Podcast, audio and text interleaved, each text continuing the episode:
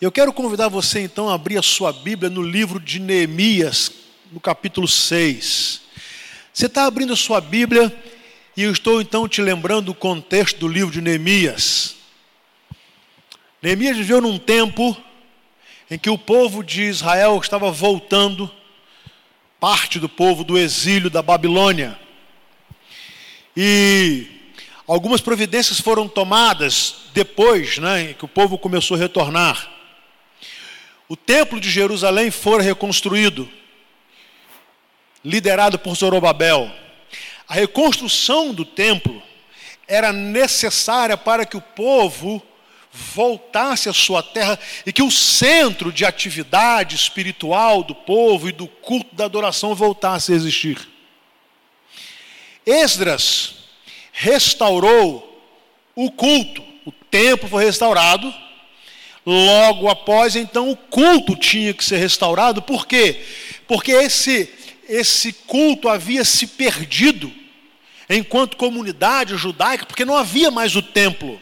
Embora os judeus se reunissem, se encontrassem nas sinagogas na Babilônia, a sinagoga, na verdade, tinha um outro propósito. O propósito da sinagoga, primeiro, não era culto. Agora, quando o povo retorna, e o templo está reerguido, o culto é preciso ser restaurado. E então, Esdras vai ler o texto sagrado para o povo e lembrar o povo de tudo que Deus havia ensinado e mandado eh, fazer e tudo que o povo havia desobedecido. O que deu então causa ao exílio. Agora que o povo retornar, ou estava retornando, então Esdras estava lembrando o povo, e o povo estava se arrependendo dos seus pecados. Faltava uma coisa ainda. Faltava a reconstrução dos muros de Jerusalém.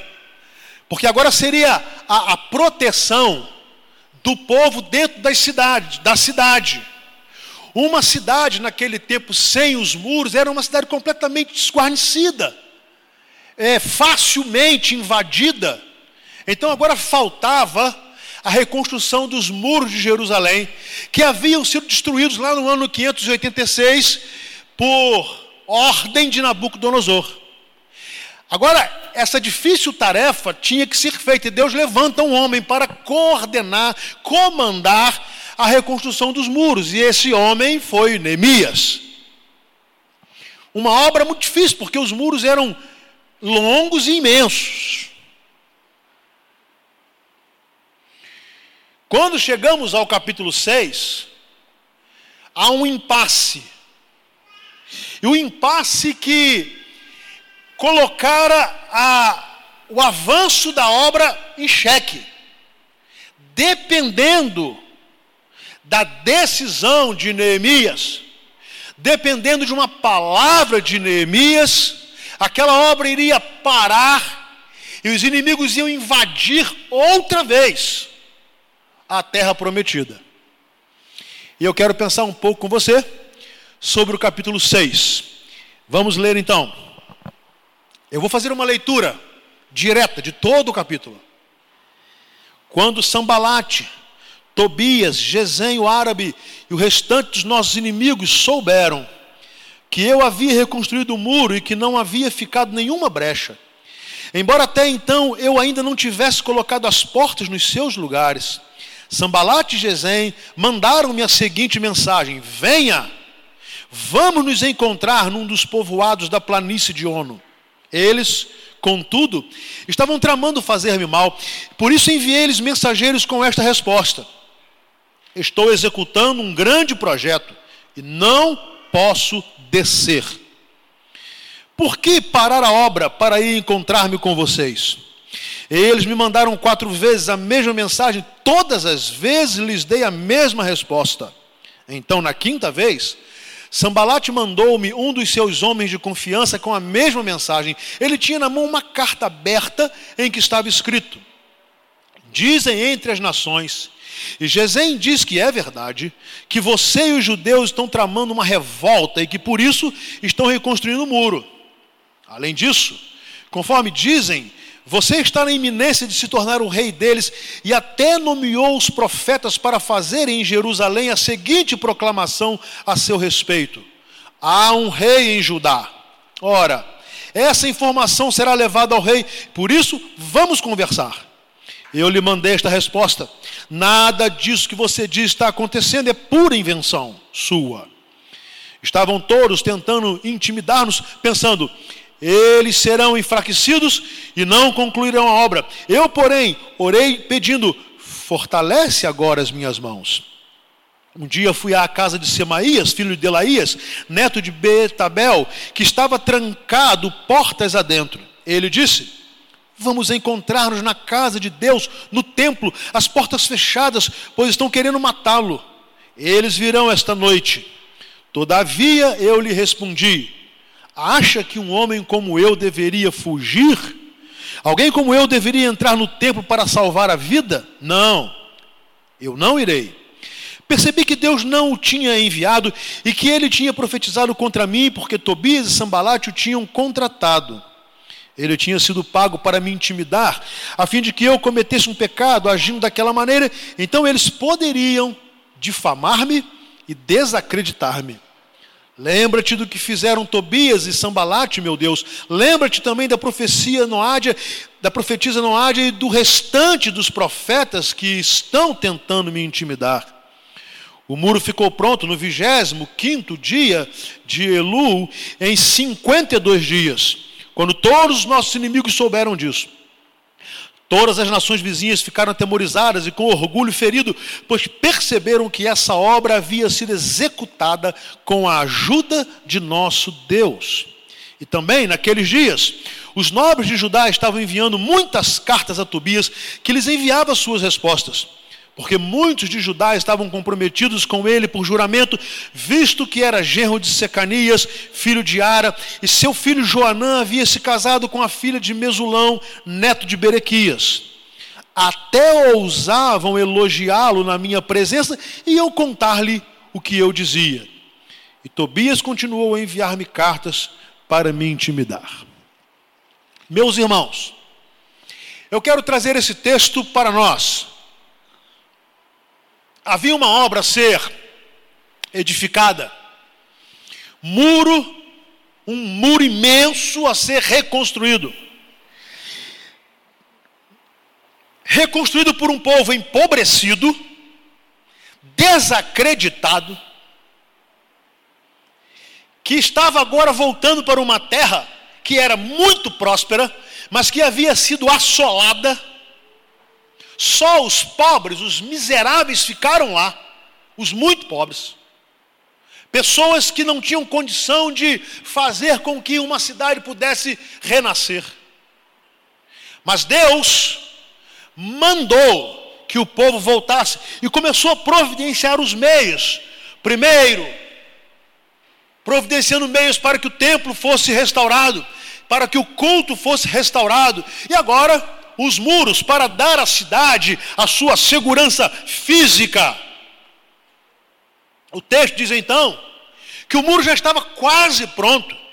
Apenas faltavam colocar os portões, as portas, para que a, cidade pudesse ser fechada e ficasse segura. Quando de repente, Neemias recebe um convite. O texto diz que alguns inimigos de Neemias, inimigos do povo de Israel, que quando eles ficaram sabendo que o muro havia sido reconstruído, não havia mais brecha, não haveria mais como entrar naquela cidade, não haveria mais como saqueá-la, não haveria como mais prejudicar aquele povo, então eles tentaram afastar Neemias da obra. E aí ele recebe um convite gentil, gentil. Sambalat e Gesem mandaram mensagem gentil, venha, vamos nos encontrar num dos nossos povoados da planície e vamos conversar. É importante você perceber a astúcia do convite. A primeira coisa que eles fizeram foi perceber que não havia nada que pudessem fazer para impedir que Neemias abrisse mão da sua responsabilidade com Deus e com a obra de Deus. Então eles tentaram desviá-lo um pouco, tirar a sua atenção, tirá-lo da prioridade, tentaram relativizar a obra e colocar algumas outras coisas no mesmo, no mesmo patamar da obra de Deus. Ou seja, está fazendo uma obra importante, mas há outras coisas também. Vamos conversar sobre outras coisas, vamos negociar outras coisas, vamos tratar de outras coisas, e dá para parar um pouco. Esta era a intenção parar a obra. Mas é óbvio que eles sabiam que se eles revelassem a intenção a Neemias, Neemias jamais iria aceitar. Ele era um homem comprometido com Deus, ele amava Deus, ele obedecia a Deus, ele largou o seu, a sua função no palácio e foi para uma obra difícil. Então, se não houvesse uma astúcia nenhuma possibilidade de afastar Neemias da obra existiria. Então vem uma palavra doce, gentil, educada. Vamos descer um pouco. Desce da colina, desce da cidade. E vamos até o vale, há uma planície gostosa de onde lá vamos conversar um pouco, vamos, vamos descansar um pouco, vamos refrescar um pouco a nossa mente, vamos tratar de outra coisa, um pouco. Neemias, homem de Deus, sabia no seu interior que eles estavam tramando algo. E ele dá uma resposta. E essa deveria ser a resposta de todos nós. Estou fazendo uma grande obra. Estou executando um grande projeto. E eu não posso descer. Deixa eu te falar uma coisa, eu quero que você preste atenção nisso aqui. Eles convidaram Neemias a deixar a obra. É bom que você entenda que Jerusalém é uma cidade erguida sobre montes. Jerusalém é uma cidade que hoje está a cerca de 800 metros acima do nível do mar. Então, quando eles convidam Neemias para se reunir, eles convidam Neemias para descer.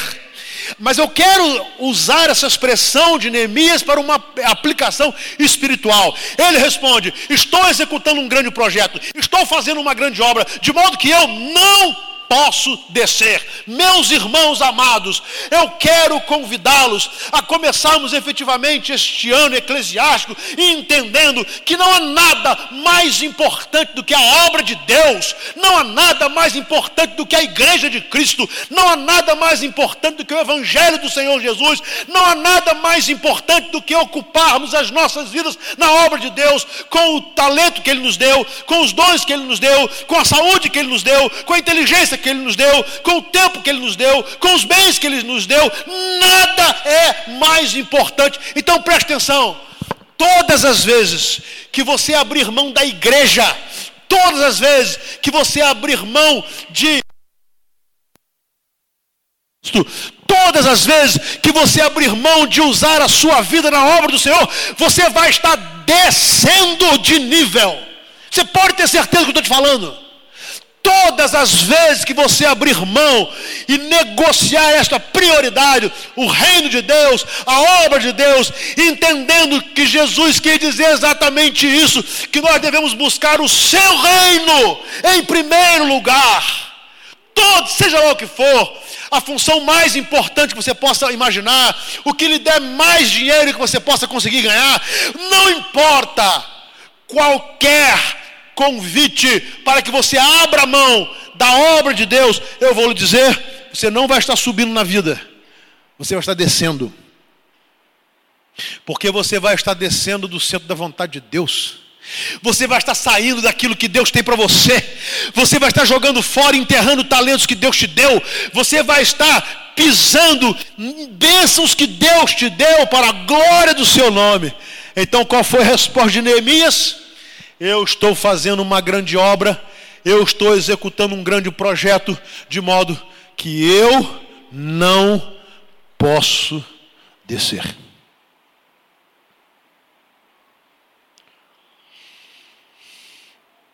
Certa vez um pastor, Elton Rangel, foi missionário nosso durante muitos anos, nos Açores, Espanha, Portugal. Eu tive o privilégio de estar com ele lá em Sevilha. Ele, ele era missionário em Portugal. O evangelho em Portugal é muito difícil. Ele começou uma igreja. E a igreja começou ali devagarzinho. Daqui a pouco aquela igreja tinha 10 membros. E numa dificuldade muito grande. E a igreja foi crescendo um pouco, chegou a 30 membros. E ele recebe então uma visita. Uma visita de é, vendedores ou empresários japoneses que estavam querendo entrar no mercado europeu com um desses colchões japoneses aí famosos, eu não me lembro mais o nome, mas isso aí já faz um bom tempo. E eles foram fazer uma visita ao pastor e disseram assim: Olha, nós temos ouvido sobre o senhor aqui em Portugal, nós temos observado e nós queremos que o senhor seja um dos nossos vendedores aqui, ou seja, não é vender de porta em porta, o senhor não vai fazer isso, o senhor vai ser uma espécie de garoto propaganda, o senhor vai divulgar, o senhor vai abrir portas. E, e ele falou assim: Não, mas eu não posso, eu sou pastor. Não, não, mas é, nós só precisamos de uma coisa, senhor. O senhor não precisa deixar de ser pastor. Nós só vamos pedir ao senhor que durante um ano, só um ano, o senhor deixe o seu trabalho na igreja e venha se dedicar à divulgação da nossa marca aqui em Portugal. Um ano só. Daqui a um ano, a marca já vai estar conhecida. O senhor volta para a igreja. E ele falou Olha, mas eu não vou fazer isso porque só Deus sabe o que tem me custado conseguir chegar a cerca de 30 membros. E eu sei que se eu sair daqui não é porque eu sou insubstituível, é porque eu ganhei uma credibilidade com as pessoas. E se eu sair, eu não sei o que vai acontecer durante um ano. Eu posso voltar daqui um ano depois e aqui não tem ninguém mais. E aí, como a conversa não estava andando de acordo com aqueles homens, eles, não, mas nós temos uma proposta, nós nem falamos para o Senhor qual é a nossa proposta. Nem falamos para o Senhor. Olha, o Senhor vai começar a trabalhar. E não sabemos quanto o Senhor ganha. Mas já podemos lhe garantir que o Senhor vai ganhar pelo menos umas 20 vezes mais. O senhor não vai ter despesa. O senhor vai ganhar muito dinheiro. É só um ano.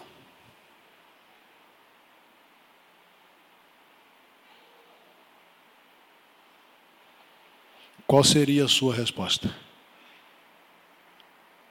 Descer um pouquinho.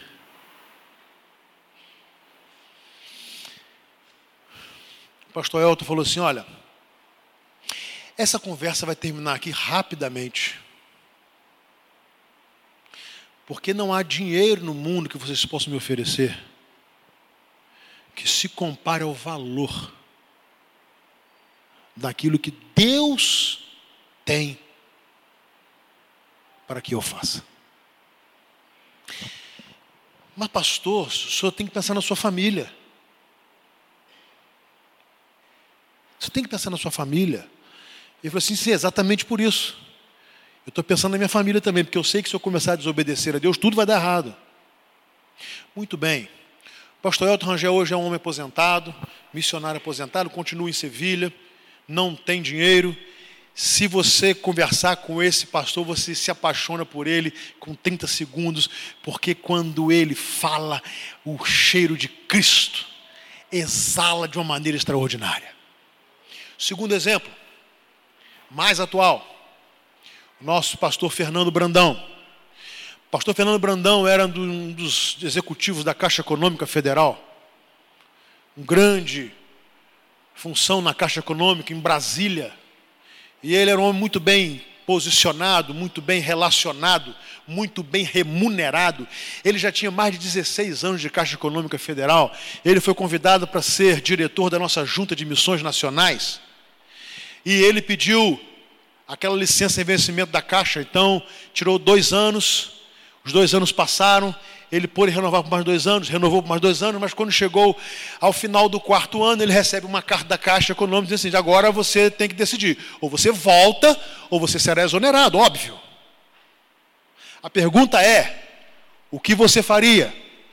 O emprego garantido, uma tremenda estabilidade, um tremendo salário, uma tremenda segurança para os seus filhos, e ele nos conta o seguinte: que ele, obviamente, começou a olhar para os seus filhos, para a sua casa, para a sua família. E naquela luta, ele querendo continuar na junta, mas ele tinha que olhar para a sua família. Ele reuniu a família e num culto doméstico ele abriu o coração e disse: Olha, eu tenho que tomar uma decisão essa semana. E eu quero dizer a vocês o seguinte: a Caixa Econômica me mandou uma carta, se eu não voltar, eu sou exonerado. Se eu voltar, eu tenho que deixar o trabalho de missões. Agora, eu preciso dizer para vocês que nós vamos deixar de ter uma série de regalias e segurança, inclusive para o futuro de vocês, minhas filhas. E eu não posso tomar essa decisão sem ouvi-los. A sua filha disse assim, uma adolescente: Papai, o Senhor sempre nos ensinou a confiar em Deus sobre todas as coisas. E se o Deus que o Senhor nos ensinou a confiar não pode nos dar mais segurança do que a caixa econômica, então esse Deus é fraco. Ele conta assim que nessa hora ele tomou decisão. Fez a sua carta de exoneração da Caixa Econômica Federal e está revolucionando a obra de missões. Eu pergunto a vocês: vocês têm ideia do que essa decisão do pastor Fernando Brandão tem gerado para o benefício do reino de Deus?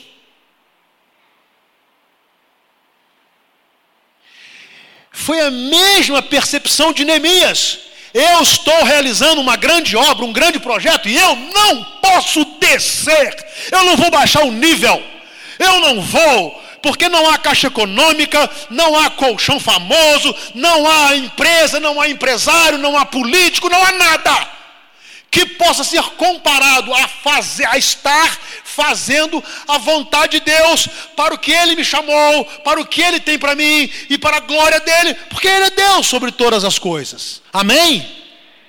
Então, meus irmãos, nesse ano em que nós estaremos trabalhando muito a excelência, eu quero dizer a você: cuidado com os convites sorrateiros, simpáticos de amigos, pessoas, colegas, parentes, seja lá o que for, que começam a tentar tirar você da obra de Deus tirar você do convívio da igreja, tirar você das, das relações espirituais, tirar você do seu tempo com Deus, tirar você do seu tempo com o Senhor, tirar você da sua dedicação, dedicar a sua vida, a sua inteligência, a sua casa, a sua família, para que o reino de Deus se expanda. Creia por mais importante ou mais famoso que possa vir a ser esse convite, eu vou afirmar: você estará descendo e não subindo.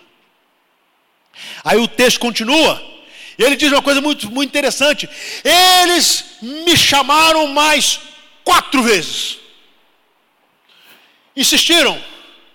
A primeira resposta eles não aceitaram e começaram, rapaz, é só um pouco, é só um tempo de descanso. Você precisa parar, você precisa deixar esse negócio de. Vou contextualizar. Você precisa deixar esse negócio de deixar de estar em igreja todo domingo. Você precisa deixar de estar em igreja quarta-feira. Você precisa deixar de participar. Você precisa deixar de, de dedicar o seu tempo a esse negócio de Deus. Tem que fazer outras coisas, há outras coisas, há outras oportunidades. Entrega as suas funções, porque você vai ganhar mais dinheiro. Não coloque mais o seu talento na igreja, porque você não vai ser remunerado. Não não coloque mais a sua inteligência, não abra mais as portas da sua casa para uma célula, você tem que ter outras coisas. Eu vou afirmar: você não vai subir, você vai descer. E o texto diz que todas as vezes que eles convidavam, Neemias dava a mesma resposta: Estou executando um grande projeto, eu não posso descer. Por que parar a obra? Para encontrar-me com vocês. Aí veio um quinto convite, só que esse convite veio através de uma carta aberta. Uma carta que tinha a intenção de desmoralizar Neemias. E a carta dizia, foi lida para o povo de Israel, que Neemias, na verdade, tinha a intenção de se tornar rei. Todo aquele trabalho que ele estava fazendo, todo a, a, a, aquele trabalho de reconstruir os muros, aquilo não era por amor ao povo, não era para dar segurança ao povo, ele não estava fazendo aquilo por causa de Deus, ele não estava fazendo para Deus, nada disso, ele não estava abrindo mão da sua família lá é, na Babilônia, do seu emprego na Babilônia, não, não, não. Ele estava com segundas intenções, foi isso que a carta dizia. Ele está com segundas intenções, ele quer se tornar rei, ele quer reinar sobre vocês. E aí vem a segunda coisa que nós precisamos entender, meus irmãos. Cuidado. Quando as pessoas começarem a falar mal da igreja com você, talvez nem dessa igreja, você pode ser até de outra igreja, cuidado com isso. E digo mais, cuidado quando você começa, sabe, a, a, a, a a ver defeito. Isso é um sinal que está começando a descer. Cuidado. É só o que não está bom agora que passa a ser visto. É só o que é incompleto. É, é, é, a, a igreja dos outros é melhor. Ou às vezes eu acho que até é melhor não estar na igreja. Cuidado. Isto é artimanha de Satanás. Isso é estratégia. Se ele não conseguiu tirar você por outro motivo, se ele não conseguiu tirar você pela queda do pecado, ele não conseguiu colocar o adultério na sua casa, graças a Deus. Ele não conseguiu destruir a sua família. Ele não conseguiu tirar você da presença de Deus por desonestidade, glória a Deus. Ele não conseguiu tirar você da presença de Deus por vícios, louvado seja o nome do Senhor. Então ele tenta uma outra coisa.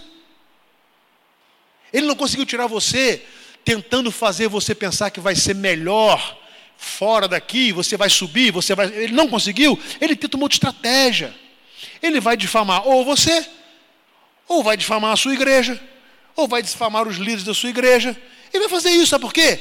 Porque o diabo tem um interesse só: tirar-nos da presença do Senhor. E ele joga sujo. Ele topa qualquer coisa para conseguir tirar-nos desta comunhão que nós estamos aqui agora, ele topa qualquer negócio. Ele faz de tudo. Literalmente, como diz, ele faz o diabo. E ele vai jogando da maneira em que ele achar que vai conseguir te tirar. Olha só, uma carta foi lida para que a honra de Neemias fosse maculada. Algumas vezes as pessoas leem falsas cartas, né? Para macular a imagem não só de pessoas, mas da igreja. Você quer me ver zangado? Falar mal da igreja. E eu tenho absoluta consciência que a nossa igreja não é perfeita. Eu tenho absoluta consciência que nós temos uma série de coisas que precisamos melhorar. Eu tenho absoluta consciência que nós estamos longe daquilo que ainda que precisamos. Isso eu tenho consciência. Mas eu não gosto. E sabe por que eu não gosto? Primeiro, que eu amo a igreja. Eu amo esta igreja. Segundo, porque eu sei que isso é estratégia de Satanás. Então, quando eu quero, como eu quero ter um ano de excelência, eu quero pensar nas coisas que são do alto e não nas que são da terra. Eu quero pensar nas coisas que edificam e não as que me, me maculam. Eu quero pensar nas coisas que me aproximam de Deus e não naquelas que me afastam de Deus. Eu quero pensar nas coisas que me aproximam dos meus irmãos em Cristo, com os seus defeitos e com os meus defeitos, e não nos afastar um dos outros. Eu sempre digo, né? Quando alguém fala assim, não vou lá para a sua igreja porque tem gente pior do que eu. Eu digo assim, é verdade, tem gente pior que você, mas vou te dizer outra coisa, você não sabe o que, tem gente melhor também. Tem pior do que você, mas tem melhor também. E é por isso que a gente une todo mundo e faz um caldo muito bom, porque Jesus Cristo é o Senhor da igreja. Amém? Cuidado, porque Gesem e Sambalate tem em todo lugar, tem em todo canto. E aí, Neemias só deu uma resposta simples. Nada disso que você diz está acontecendo. É pura invenção sua. Estavam todos tentando intimidar-nos. Pensando, eles serão enfraquecidos e não concluirão a obra. Objetivo: parar a obra de Deus. Objetivo: não permitir que o reino de Deus cresça. Objetivo: não permitir que a igreja, essa ou outra igreja, possa crescer e se, e se expandir e ganhar vidas para Cristo e crescer na comunhão. O objetivo é esse, o objetivo não é você. Na verdade, o diabo não está nem para você. Ele, você e eu somos descartáveis para ele. Na hora que ele ganha a gente, ele nos chuta e vai buscar outro. Essa que é a verdade. Somos absolutamente descartáveis. Neemias sabia disso. Aí vem uma terceira tentativa. Versículo 10: Um dia fui à casa de Semaías, filho de Delaías, neto de Metabel, que estava trancando portas adentro, e ele disse: Vamos encontrar-nos na casa de Deus, no templo, as portas fechadas, pois estão querendo matá-lo, eles virão esta noite. Todavia eu lhe respondi: Acha que um homem como eu deveria fugir? Alguém como eu deveria entrar no templo para salvar a vida? Não, eu não irei.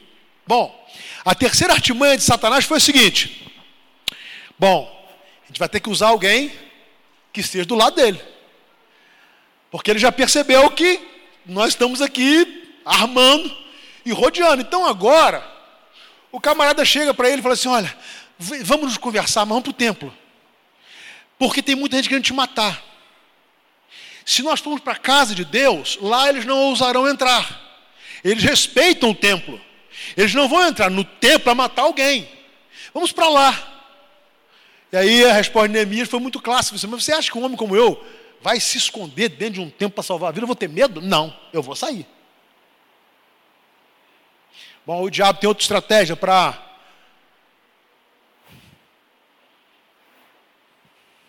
dificultar o crescimento de uma igreja.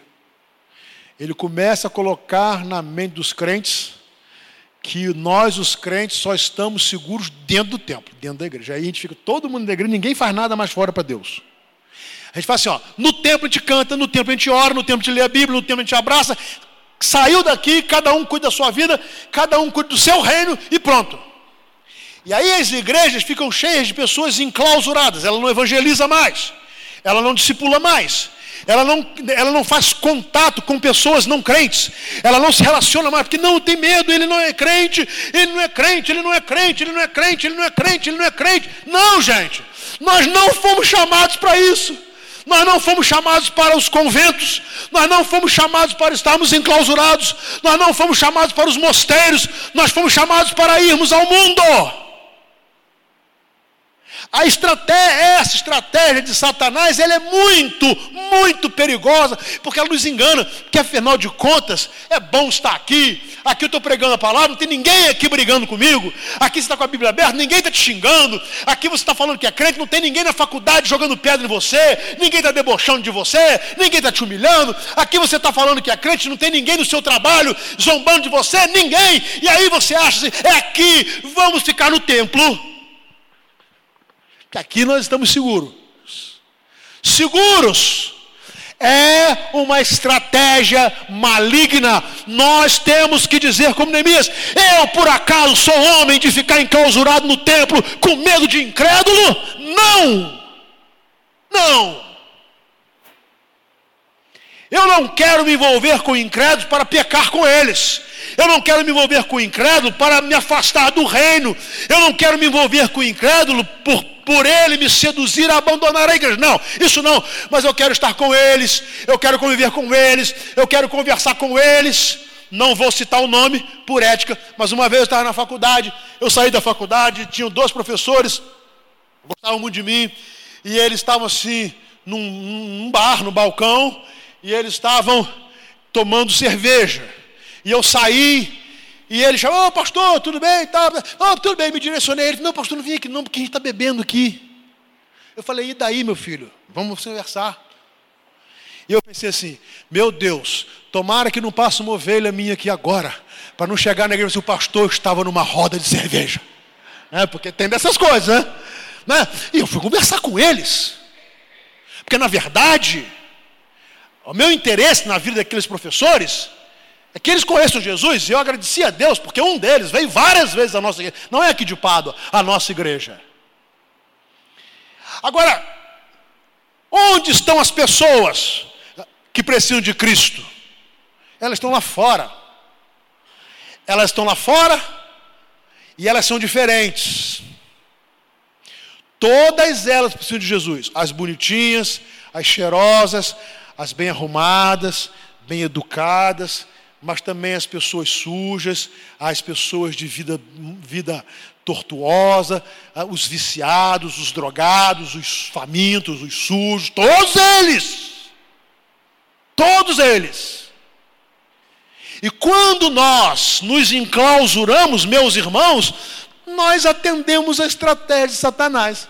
Um monte de crente bonitinho, dentro da igreja, canta meia dúzia de música, ouve uma mensagem, que depois não coloca nada em prática, vai embora e volta domingo que vem. Olha que coisa gostosa.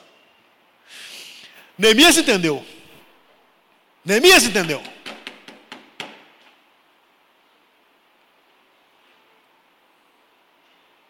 Os nossos jovens há algum tempo fazem um trabalho muito bonito na rodoviária. Sem alarde. Simples. Um violão. Fernandinho com o caixote dele, fingindo que é instrumento. E ele acredita que é, né? E cantam. E as pessoas começam a chegar. Quem acompanha, sabe que quando começou, né, Maico? Até a rodoviária era toda escura, até, até iluminada ela está. É verdade. Várias pessoas foram evangelizadas, várias pessoas desceram do, do, dos ônibus foram evangelizadas, gente chorando, gente que esteve ali na rodoviária, endemoniada. Isso é igreja.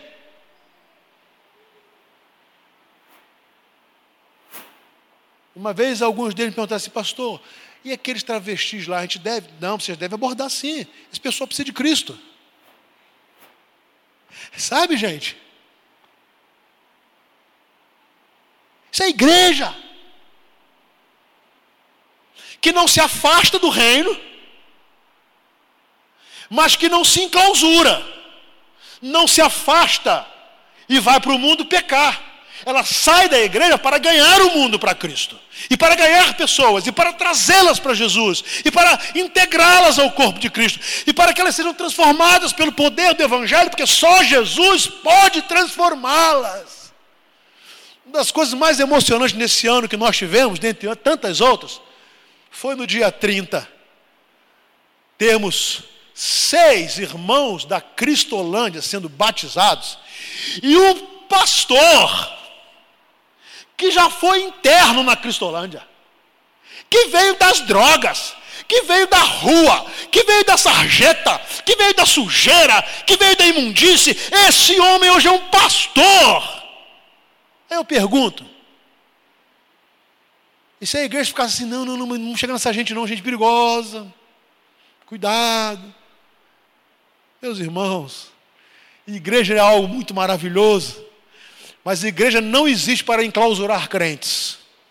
Crente que fica clausurado começa a arrumar problema. É verdade. Último lugar. É interessante que não tendo conseguido, a Neemias vai falar com Deus, versículo 14: Lembra-te do que fizeram Tobias e Sambalate, meu Deus. Lembra-te também da profetisa Noádia e do restante dos profetas que estão tentando me intimidar. O muro ficou pronto, no 25 dia de Elu, 50, em 52 dias. E aí todos os nossos inimigos souberam disso, e todas as nações vizinhas ficaram atemorizadas, com orgulho ferido, pois perceberam que essa obra havia sido executada com a ajuda de nosso Deus. Creiam.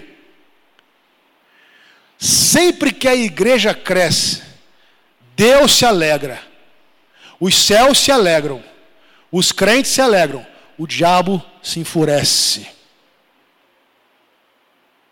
É sempre assim. Se você quer ficar ouvindo aplauso do mundo, a igreja realmente não é o seu lugar. Não é. Só essa história termina de uma forma interessante, que nos ajuda a refletir. O versículo 17 vai dizer assim: Também naqueles dias, os nobres de Judá Estavam enviando muitas cartas a Tobias e lhe enviava respostas.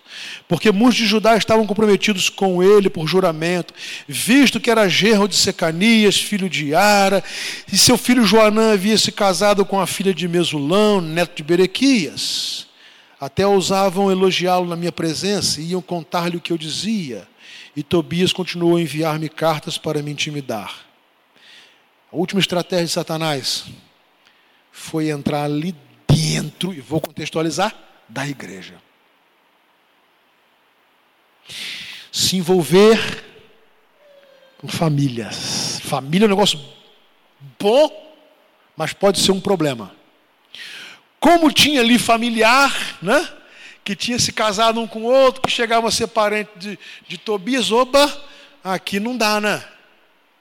Agora começou a falar de família, a gente faz o seguinte: mesmo estando errado, a gente fica contra a igreja, mesmo estando errado. Mesmo estando errado, e nós sabemos, mas só que foi no nosso sangue. E se foi no nosso sangue, então a gente fica contra a igreja. Se fosse sangue alheio, a gente apoiava a igreja. Mas como não é sangue alheio, é nosso sangue, embora seja um, um, um servo de Satanás, a gente fica do lado do servo de Satanás. Olha como é que o diabo é terrível. Como nós estamos querendo ter um ano de excelência, eu quero concluir essa mensagem. Lembrando, primeiro, primeiro, Todas as vezes que você for convidado a se afastar da igreja de Cristo, do reino de Deus, saiba, você não está subindo, você está descendo. Segundo, o diabo vai tentar fazer com que você passe a ver só defeito. Só defeito, só defeito. Só defeito. Sabe aquele negócio do lençol branquinho? E que lá embaixo tem uma pontinha preta, respingou uma lamazinha. Aí você estende o lençol branquinho. O infeliz só vê a pontinha preta. Tem isso aí? Não vê o lençol branco, mas tem é lá na bainha, lá embaixo, lá. Aí ele olha, ah, tá tudo bonito. Ah, se não fosse aquela pontinha preta lá, cuidado. A igreja de Jesus é maravilhosa.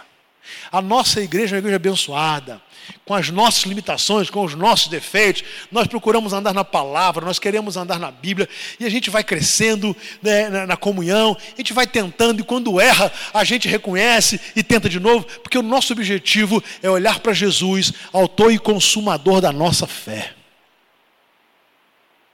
Cuidado, quando o diabo não consegue assim, ele tenta nos enclausurar, estreitar a nossa visão. E aí nós ficamos dentro da igreja, plantados, não ganhamos ninguém para Cristo, não evangelizamos ninguém, e ainda criticamos quem evangeliza. E começamos a rotular aqueles que merecem ser evangelizados. está trazendo aquele pessoal da rodoviária para cá, não, cuidar desse pessoal aí, não. Por que não? Jesus não veio buscar os sãos, mas os enfermos. Ele veio buscar e salvar o que se havia perdido. E todo homem sem Cristo, não importa o seu estado social, cultural, econômico, ele é um homem perdido. Cuidado, que pode ser que não conseguindo dessa forma, ele comece a. Ah, tudo bem. Se o pecado é na minha casa, aí cuidado, ninguém pode tocar aqui. A coisa mais linda dessa história é que Neemias não admitiu descer o nível. Ele não desceu. Ele não desceu. Por quê? Porque ele tinha consciência eu estou executando um grande projeto, eu estou fazendo uma grande obra, de modo que eu não posso descer. E por isso eu digo que cada um dos senhores, meus irmãos, são importantes na igreja. Cada um é importante. Você é importante com a sua peculiaridade. Você é importante com a formação cultural que você tem, você, sendo muito ou pouca, você é importante com é, os seus talentos, sendo muitos ou poucos, você é importante com a disponibilidade do seu tempo, sendo muito tempo ou pouco tempo, você é importante com os seus recursos, sendo muito ou pouco, você é importante para o reino de Deus, só que você precisa decidir se vai dar prioridade ao reino ou não. Se vai entender que não há nada mais importante do que o reino. Ou se você vai topar, né, aceitar descer todas as vezes que você é convidado para outras coisas que te colocam ou te levam para longe do povo de Deus. Você vai descer. E aí eu quero nessa noite terminando a palavra, convidar você a buscarmos um ano de excelência e a começarmos por nossa vida com Deus e com o seu reino. Alguns dizem assim: não, eu posso ser crente em Jesus Cristo sem igreja, conversa fiada, vai me desculpar. É interessante. Como é que eu posso aceitar Jesus e não querer fazer parte de um corpo que é dele e que ele é a cabeça. Dá para entender? Não dá. Como é que eu posso dizer aceitar Jesus e não me envolver para a edificação e o crescimento desse corpo? Como é que eu posso dizer que eu aceito Jesus e tenho Jesus como meu Salvador e Senhor se eu não me disponho a enfrentar as dificuldades que é ser igreja. Sabe por que a igreja tem problemas? Porque eu e você estamos aqui. Só por isso. Então o problema somos nós. Jesus não é o problema. A sua igreja não é o problema. O problema somos nós. Como é que se resolve isso? Amor. Amai-vos uns aos outros. E a coisa é tão séria, é tão séria. A, a, importância da igreja na vida do crente é tão, é tão, é tão fundamental que quando está difícil de amar, Jesus não manda você sair da igreja, nem Paulo, ele manda fazer o quê? Suporta.